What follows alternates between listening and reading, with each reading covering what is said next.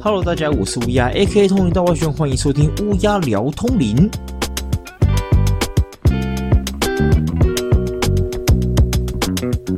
好，经过试播级的 EP 零之后呢，我们终于来到 EP 一了。那说真的啦，在 EP 零的时候，其实我很多东西都还没讲。那我想说，那就是 EP 一的时候再来补充。所以，首先呢，我要先跟大家自我介绍一下，我是乌鸦。乌鸦哈，乌鸦嘴 channel 的乌鸦，乌鸦嘴 channel 呢是我在 YouTube 所经营的一个频道。那这个频道呢，就专门在讲一个动漫叫《通灵王》的频道了。乌鸦不是那个乌鸦，OK，不是那个最近在 YouTube 上面惹出很多争议的乌俄战争的乌鸦。No No No，不是他，不是他哦，是乌鸦嘴圈楼的乌鸦。为什么叫乌鸦呢？我其实被蛮多人问这个问题，就说：“哎，你绰号怎么叫乌鸦啊什么的？”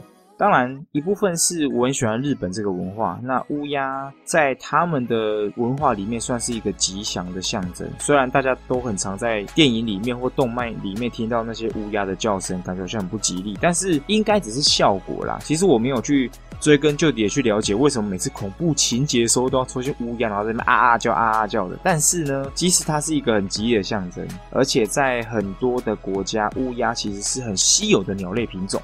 那乌鸦的来历其实是我很喜欢的一部动画漫画，叫做《飞轮少年》。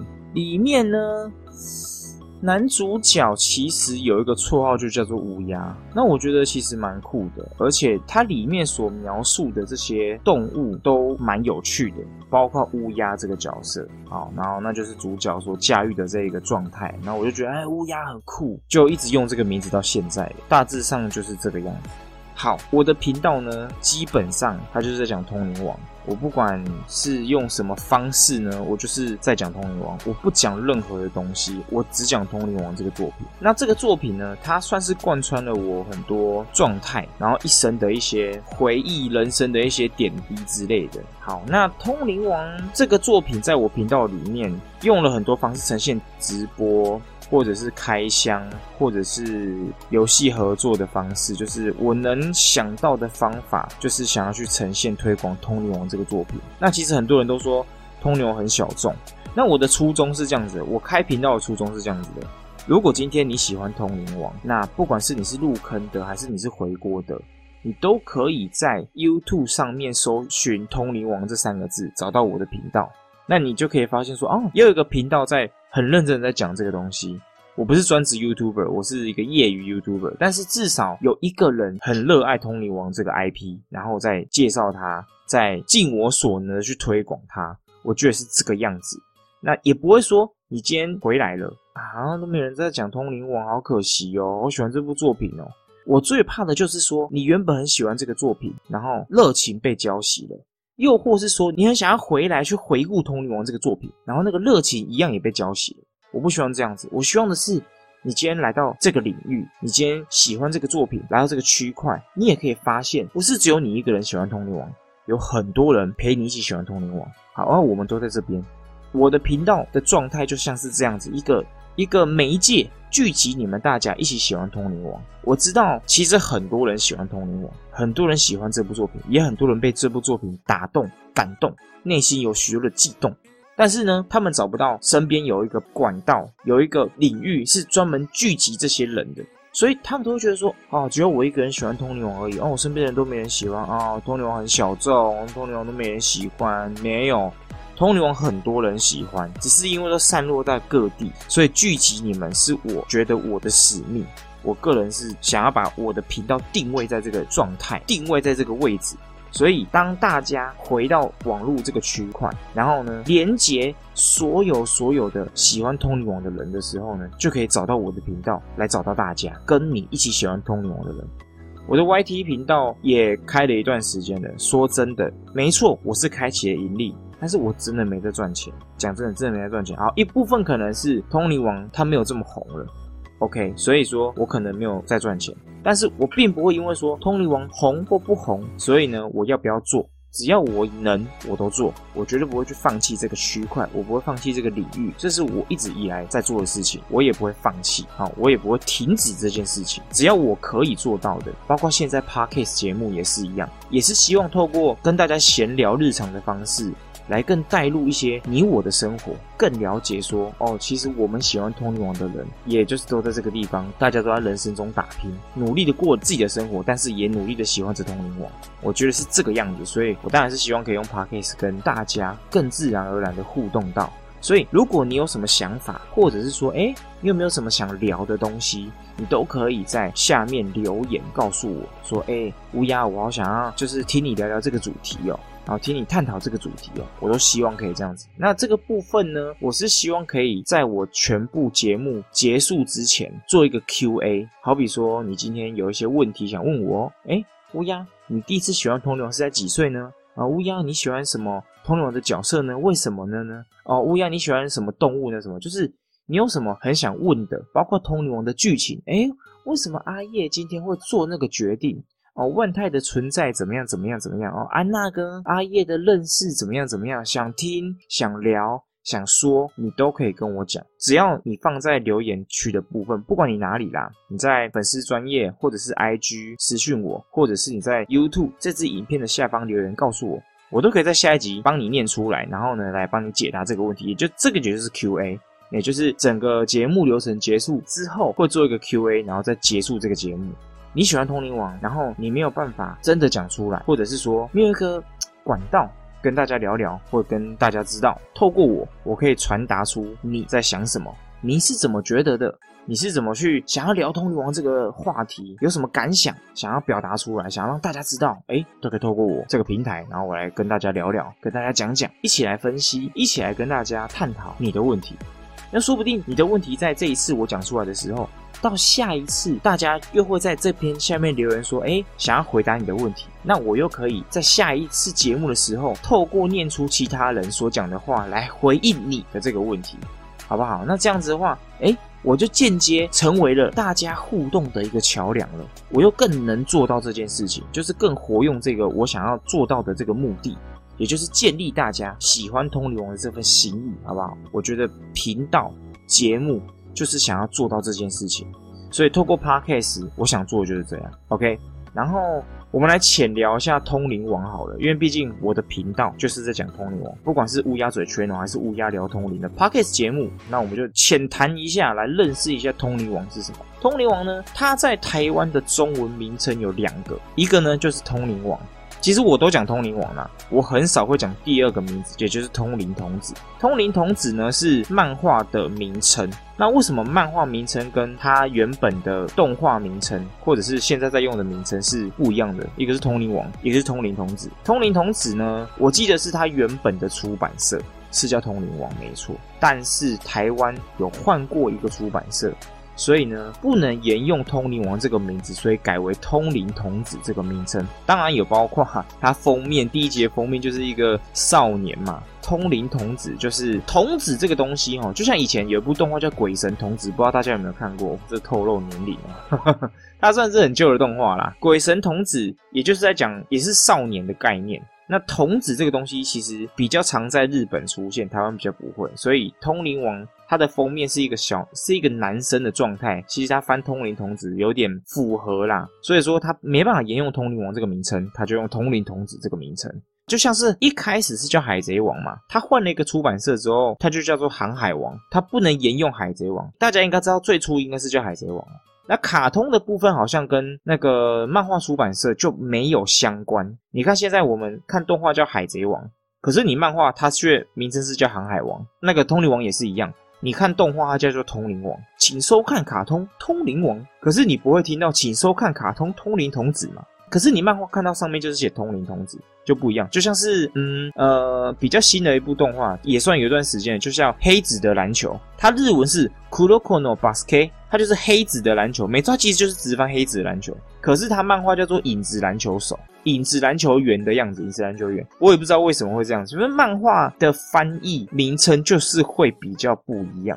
那动画比较偏向直翻，我这个人是比较偏向直翻的，因为像他的他的日文叫 Shaman King，英文叫做 Shaman King，那其实就是通灵王，因为 Shaman Shaman 就是通灵人的意思。然后 king king 就是国王，所以组合起来就是通灵王的意思。所以这样子，我觉得其实比较像是他真正的名称。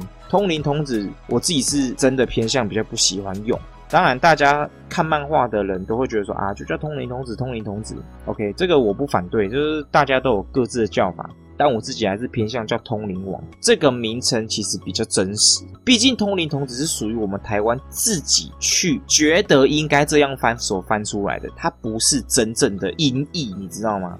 不管是 Shaman King 还是 Shaman King，它都是叫通灵王，它并不是通灵童子。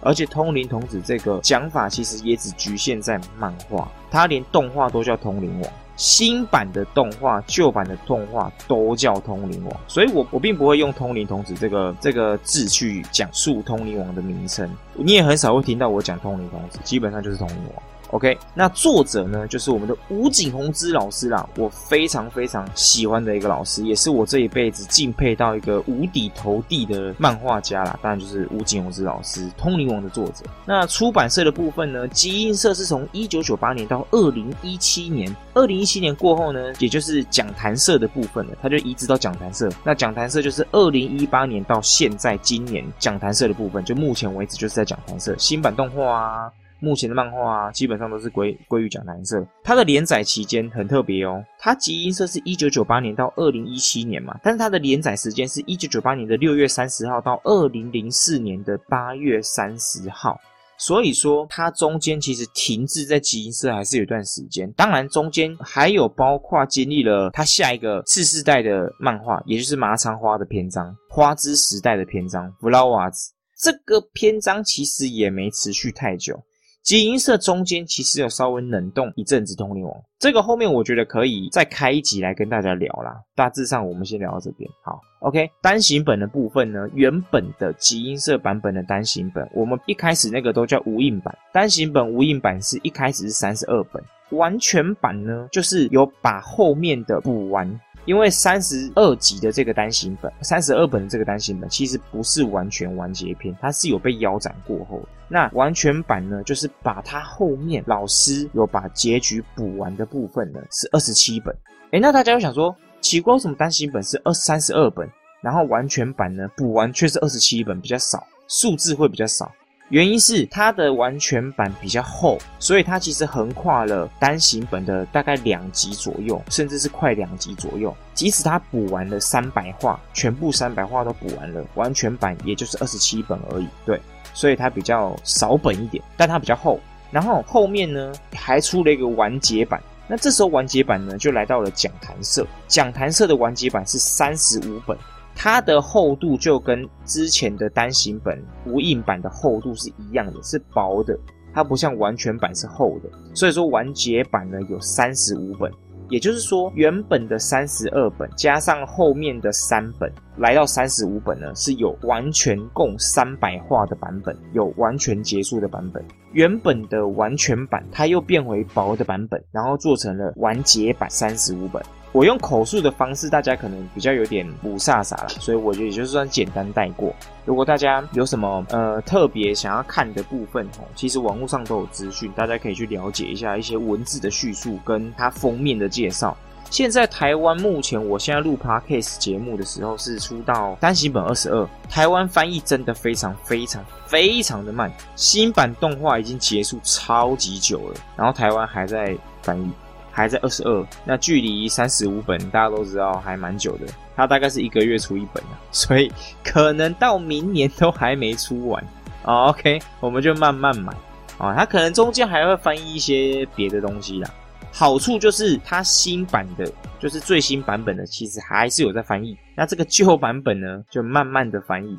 可能一部分是已经有了，就是一部分就是大家已经有旧版本了，那一部分是呢，呃，新版本的也有在翻译，所以他这个旧版本的就慢慢翻，一个月来一本，哦，不急也不虚，但是我自己是觉得有点慢。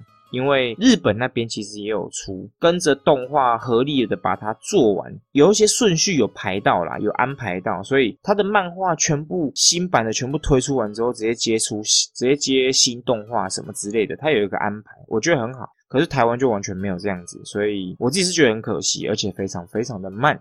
拜托一下翻译加油好吗？加油！我不知道你们发生什么事，但是加油，好不好？我们这些通灵王粉丝都在等你们翻译，好吧？我不是说翻译不辛苦，没有，但是拜托，可以加油一点吗？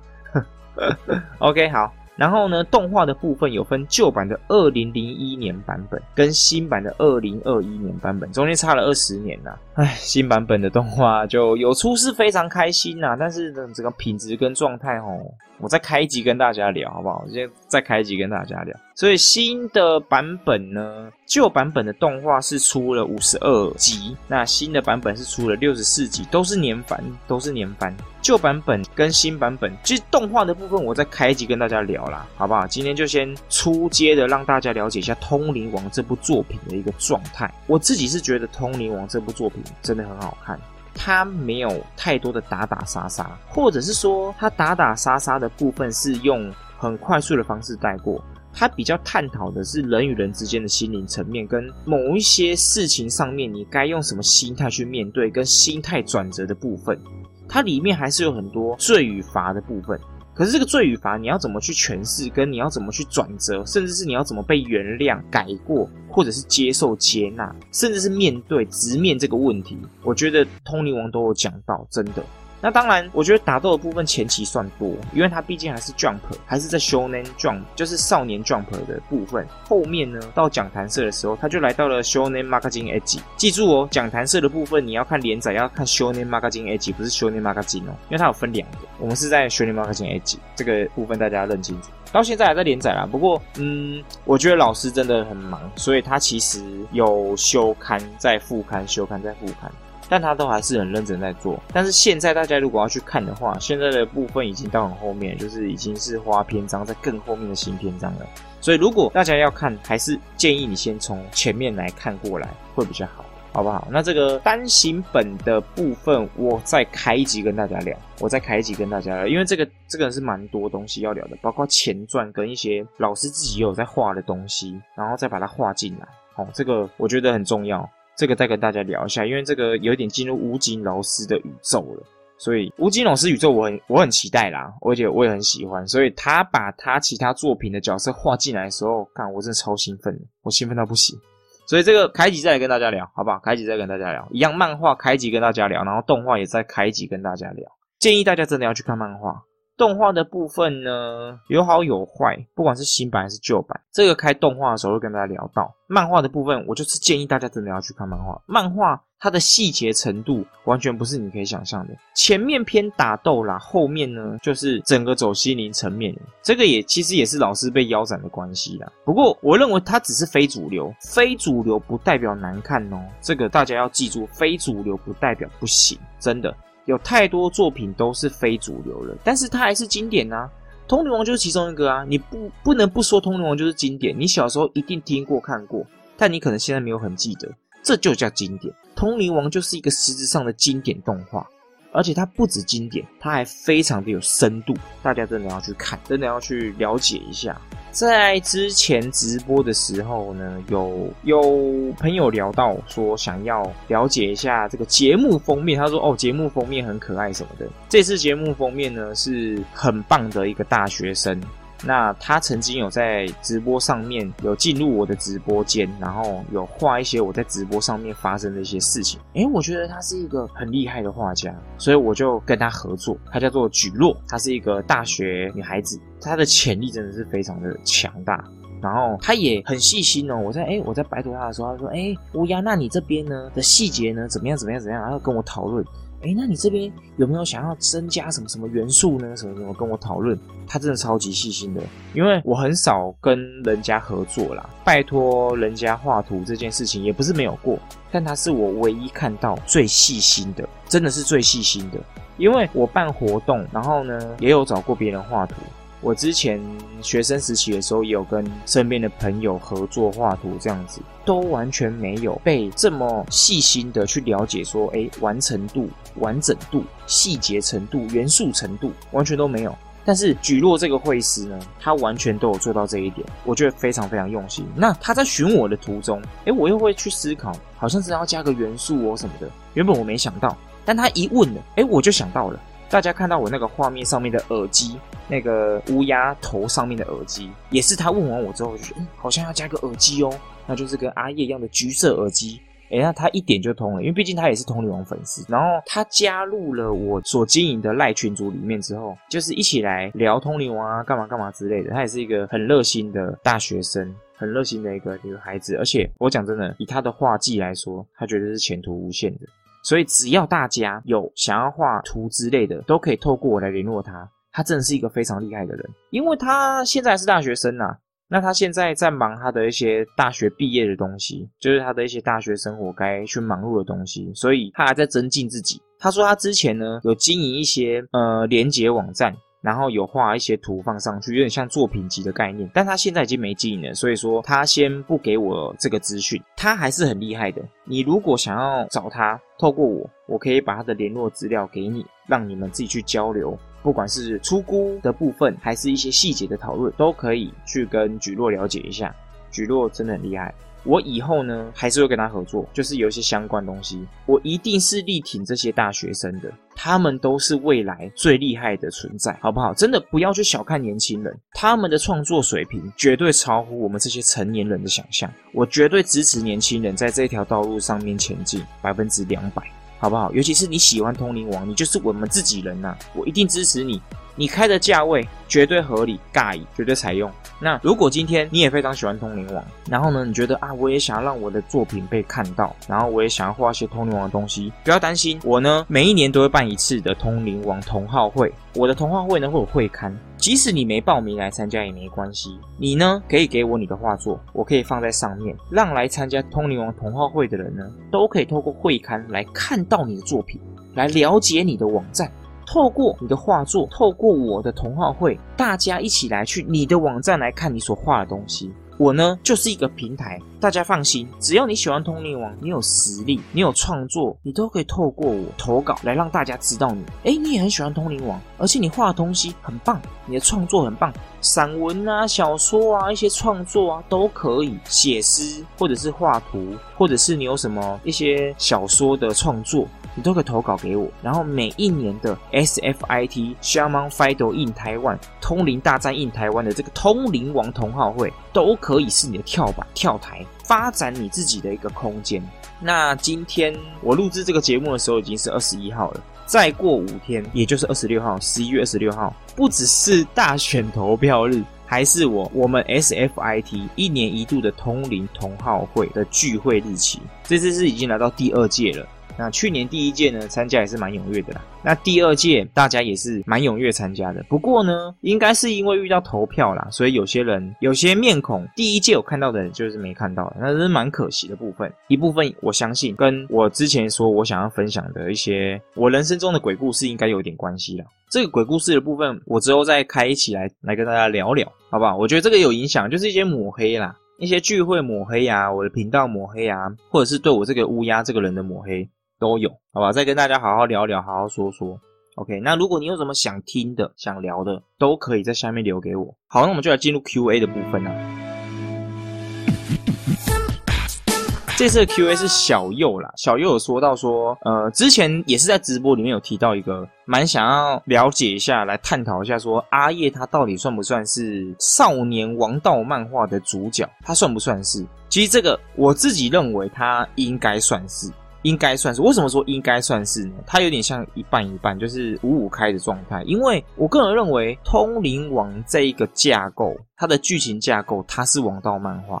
但是阿叶这个角色，他不算王道漫画的主角，他不算王道漫画会有的主角个性啊，应该要这样讲才对。可是漫画架构，我觉得就是，所以它算是一半一半，因为它毕竟放在这个这个作品里面嘛，所以我觉得它一半一半。比较有王道气息的，我个人认为是《轰隆轰隆》。如果真的要讲的话，《轰隆轰隆》的热血程度，跟他那种永不放弃的感觉，还有他那种拼了命的感觉，我觉得比较有热血主角的风气，所以他放在王道漫画里面，我觉得应该是比较适合一点。对，那如果真的要探讨这个的话，这个也可以开集来聊一下，好不好？这个我们也可以开集来跟大家聊一下。然后一样也是小右有发问的，他这个是在下面有发问到的，他是发问说如何才能当一个称职的夜王粉丝？这个真是太好笑，这个是引战话题耶！天哪，这个其实我非常想要开集来聊，因为这个涉及到太多事情。我先初步来这边解惑一下那个小右。我自己认为啦，夜王的粉丝一样，你也可以想要拥有夜王的那种中二水平，是可以的。哎，也可以没有，没关系，就单独的独面爱他。当然，其实喜欢通灵王角色本来就没有贵贱之分啊，本来就是啊。说因为你喜欢夜王怎么样怎么样，然后就就哎你不你不适合，因为你没有喜欢夜王的哪里哦？谁说的？我喜欢夜王，我就觉得，干他他超中二，所以我超喜欢呐。或者是说，我觉得他杀人不眨眼，所以我超喜欢。或者是说他烧掉一切，我觉得超爽，我超喜欢。你任何理由你都可以喜欢夜王，但是要如何当一个称职的夜王粉丝呢？我自己觉得啦，要当一个称职的夜王粉丝，首先你必须要有背负着很强大的负面情绪，然后第二点呢是，你必须要有很雄伟的想法，好比说把人类全杀光。好了，这。这个这个东西是有点偏掉了，对。但是夜王的状态，它比较偏向于说，它是一个极端的，它是一个很极端的状态。所以，嗯，你要喜欢夜王，你要称职，你必须要有一个极端的思维。但是你不可以把这个极端的思维强加在其他喜欢夜王的人身上，好不好？这个极端的思维是开放的，你可以呃极端的喜欢某个颜色，啊，极端的喜欢喝什么饮料。啊，极端的特别喜欢什么东西之类都可以，或者是我有个特别喜欢的嗜好，这个极端我觉得是可能是先决条件因素。那另外一个呢，就是你要很高傲，你要很高傲。夜王是很高傲的，你知道吗？夜王的高傲不是那种很一般的高傲，他是那种我呢就最强，我就最屌，哎，然后别人说可恶，你怎么那么鸡巴？你你怎么自以为这么屌？你不管他。因为夜夜王没有在管别人的，夜王就是钦差离供，我就是秋，我就是屌，我烧光一切，我最棒。他就是勇往直前，他也没在管你的。这方面我觉得也是蛮多人要学习的，就是自信。夜王的自信是很强的，他自信爆棚啊！我有一个朋友，他很喜欢夜王，然后他超有自信的，他自信到就是他觉得为什么会发生出这么多好事呢？因为他来了。我靠，这个自信是我完全没办法，但是我觉得我要学习的。就是他觉得他来了，一切就都对了。我这个就是喜欢夜王独到的自信，而且他也喜欢夜王，哎，这就很符合哦。而且他也是有一个极端思维的人，所以他的极端思维加上他的爆棚自信，我就觉得他蛮适合喜欢夜王的。不过有点可惜的是，他不是专职喜欢夜王啊，他还有喜欢很多其他的作品。对对对，所以我觉得他有这个特质，但很可惜他没有专职喜欢夜王，这就是蛮可惜。他很符合这个特质哦。我们可以再开一集来更深入的探讨，就是如何成为一个称职喜欢夜王的粉丝。哦，这个真的蛮有趣的。我觉得小右真的是就是气化鬼才啊！可以可以可以可以可以，在这边稍微帮小右介绍一下，小右也有在。小右是一个很早期的粉丝，我很谢谢你，而且他也有来参加第一届的那个 SFIT。呃，小右呢，他在 YouTube 也有开一个频道，叫做“又怎么了”。那个“又”就是那个柚子的“柚”，他就是小柚的“柚”，他那个“柚”是柚子的“柚”。那“又”叫做“又怎么了”。他的频道里面呢，会放一些他想要介绍的一些动漫。他也不是专，他没有专职介绍哪个动漫，他就是介绍一些大家现在可能流行的，或者是即将流行的动漫的一些小知识，或者是一些小细节什么的。我。觉得不错，小优的频道呢还在成长，我希望大家可以多多多支持他，因为他的东西其实比我还要怎么讲？如果真的要以经营 YouTube 频道来说的话啦，呃，专职而言，他的其实完善度应该比我更高，我只是品质比较好而已，因为我个人注重这个东西。可是如果以话题性来说的话呢，小优做的其实是比我好，那因为我只做通灵王而已啊。很多人都跟我说，哎乌鸦，你影片做的这么精致，你只做通灵王会不会太可惜呀？啊可是我就只想做通灵王啊！啊！我就一心一意只爱通灵王啊！我要怎么办？啊！我也只懂通灵王而已，我又不懂海贼王。我觉得海贼王也不会不好，也不会不好看。啊！可是我就不懂。啊！我也不是不懂猎，我我也不是说不喜欢猎人，猎人很好看啊。我觉得我就不懂猎人啊。七龙珠好不好看？好看啊！啊，不懂啊。幽游白书好看吗？好看啊！不懂啊。啊！我就只懂通灵王啊！啊！我身边也就只有这么多通灵王的那个资源而已。即使我突然间有个地方不懂了，我可以马上翻书来看。对不对？虽然我知道现在资讯很发达，可是我就不想去网络上找那些东西，我就想要自己翻我自己的书。我觉得这样子就是我一直坚持想做通灵，而且我觉得动力也放在通灵王身上了，我没有放在其他作品上面，所以我也不会说啊，就要一定要去讲其他作品或干嘛的。你说去做一点小对比呀，我觉得可以。可是如果是说要去讲其他作品，就真的有一点困难啊，我也没有很想讲，那那我就只想讲通灵王而已。所以，如果你喜欢通灵王的话，拜托支持一下我，好不好？真的，拜托自己人支持自己人嘛，不要在那边嘴巴说很喜欢通灵王，然后要你支持一下推广通灵王的人。咦？可是我觉得，可是他，我的这龟龟毛毛的干什么？哈，好了，没有没有要威胁粉丝，没有威胁粉丝，没有没有没有，就只是觉得说，嗯，大家一起支持，一起推广，已经很少人在推广通灵王了，真的已经很少人在推广通灵王了。那推广。我们就尽一份力。我没有在推广的话，我也会去支持推广的人，因为真的很喜欢这部作品。今天我在推广，你很喜欢这部作品，那就拜托拜托一下，好像在拜票一样，吧？拜托拜托支持我一下，拜托支持我。我不知道我是几号，但是拜托支持我。十一月二十六号其实不是我选出来的，不是我定出来的，是大家投票投出来的。但是我自己才发现说，哎，二十六号竟然是投票日，我也不是故意要这样子的，好不好？对，因为就是发布说是十一月二十六号办那个童话会的时候，就有人说啊，我那一天要去当投票自工。我想说，投票自工啥小啊？投票自工什么东西呀？啊，这二十六号是大选市长跟议员的大选日，我整个傻掉。我说啊，好吧，那算了，没关系啦，就就这样吧，好不好？OK 啦。最后呢，我还是希望大家可以多多的留言。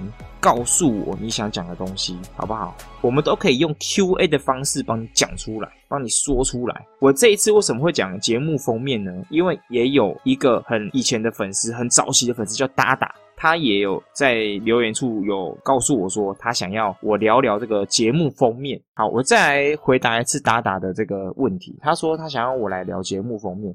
节目封面的概念其实这样子，我其实为什么要叫乌鸦聊通灵呢？原因就是因为我觉得聊通灵这件事情是一种闲聊的方式，所以我用聊这个字，而且我聊这个字呢，它有着重冒火焰的部分，所以它放在中间，有没有？中间，然后它的火焰是透明的，就有点像那个单球灵体的感觉。现在新版叫做灵焰模式，那个 Hitotama Model。然后呢，我那时候叫菊落帮我做的时候，我就说，哎，我那个乌鸦的头啊，就是想要。冒火焰，就是我想要乌鸦的头有那个单球灵体的感觉。他做出来之后，我觉得哎，其实做的蛮好的啊，我觉得蛮帅的啊。然后我又把它后面的火焰做的有点透明透明的感觉，哎，我就觉得很棒，好不好？它跟后面那个字体的部分有一点点透明感，我就觉得这样子哦，这样可以，这样可以，这样可以，这样不错，这样不错。它那个火焰的感觉。又刚刚好配到跟我的那个乌鸦的颜色有点对比，有没有？它的火焰是一般的那种黄红色，可是我乌鸦呢是比较黑的颜色，而且我还跟那个菊落讲说，我的乌鸦的那个羽毛啊，它那个身上那个黑色要发光，我要发光，我要让我自己觉得亮亮的，然后他就做亮亮的，我觉得哎不错不错不错。然后眼睛的部分他刚做出来的时候，他问说，哎乌鸦还有哪边要改？我说我的眼睛可不可以再稍微再 bring 一点点？他就哎呦，再帮我加一些亮光在眼睛里面哦，就很好看。而且我跟你讲，大家应该都不知道，乌鸦的眼睛其实是红色的。记住哦，乌鸦的眼睛其实是红色的。我跟你讲，举落做到这一点因为他有去了解乌鸦的瞳孔这个问题。好，那为什么它的瞳孔旁边呢？会是蓝色的部分，会有点蓝色。原因是因为举落想要在它的毛，我的那个乌鸦身上的那个黑色的毛，不完全黑色的毛，跟红色的眼睛中间做一点点颜色上面的区隔跟渐层感，所以它做了一个亮一点的蓝色来搭配我这个比较深，其实比较偏向比较深的蓝色的黑色。那这个方面也间接凸显了它圆圈圈里面的那个眼睛的那个红色。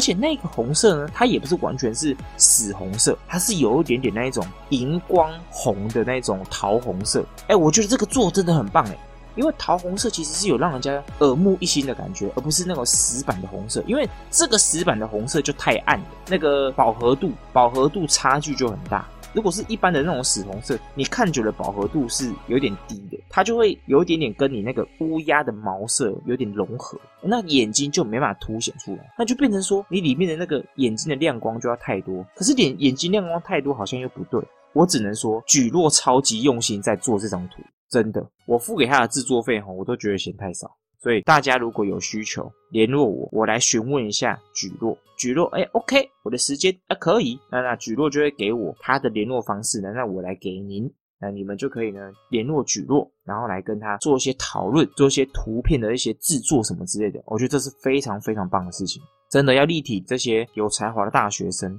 未来他如果真的变成一个非常厉害的图文作家的时候呢，你就哎。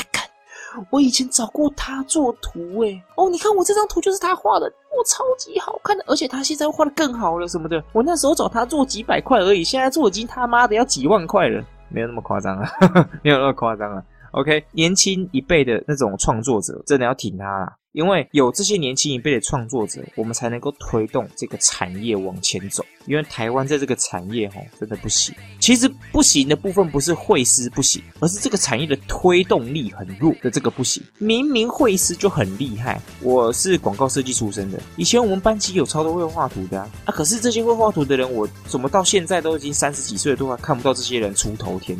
废话，因为这个产业就没有在推动嘛。如果这个产业有在推动的话，我早就是台面上看到这些人。怎么可能这些人还默默无名呢？明明画的这么厉害，当初还为学校出去比赛，那现在我又没看到半个影子，你觉得这很可惜的部分吗？所以我再次呼吁大家，真的要力挺年轻的创作者，这真的很重要。我没办法画的这么厉害，我也能画，但我就没办法画那么厉害。那有人可以帮我们办到这件事情，为什么不推广？为什么不帮助？为什么不加强这些厉害的绘师更出头天呢？对不对？就跟喜欢通灵王，我们就要更 push 通灵王前进，好不好？所以拜托大家，如果你真的喜欢通灵王，想要讲一些通灵王的东西，但是你没有管道可以发声，透过我，我可以帮你告诉大家你喜欢通灵王的经过，你喜欢通灵王的曾经，喜欢通灵王的心得感想，我都可以在 podcast 帮你讲出来，与之交流，跟大家分享，这是很重要的，因为一直有在分享，一直有在推动，才可以促进这个部分往前走，让它持续下去。因为《通灵王》这部作品呢，现在还在连载，《通灵王》的部分一定还会再继续下去。因为新的篇章呢，已经确定要动画化了。麻仓花的篇章就是麻仓叶的儿子新的，已经确定要动画化，但是现在还没有什么消息。但是我们已经确定要动画化，所以它年番做完之后，新版动画做完之后，确定要做更新的花的篇章的动画了。我们期待一下，我我真的非常喜欢麻仓花这个角色。那这个部分我们可以留在以后再跟大家讨论。OK，拜托大家哦。那在各大的那个 Podcast 平台都可以找到，像 KKBox 啊，然后 First Story、Apple Podcast 跟 Spotify。希望大家可以订阅我的频道，我的 YouTube 频道乌鸦嘴圈哦，也可以给我五星好评。那个乌鸦聊通灵的部分，感谢你，感谢你。好，那有什么话题呢？我们下一集再继续跟大家聊，好不好？OK，我是乌鸦，AKA 通灵大外宣，我们下一集再见啦，拜。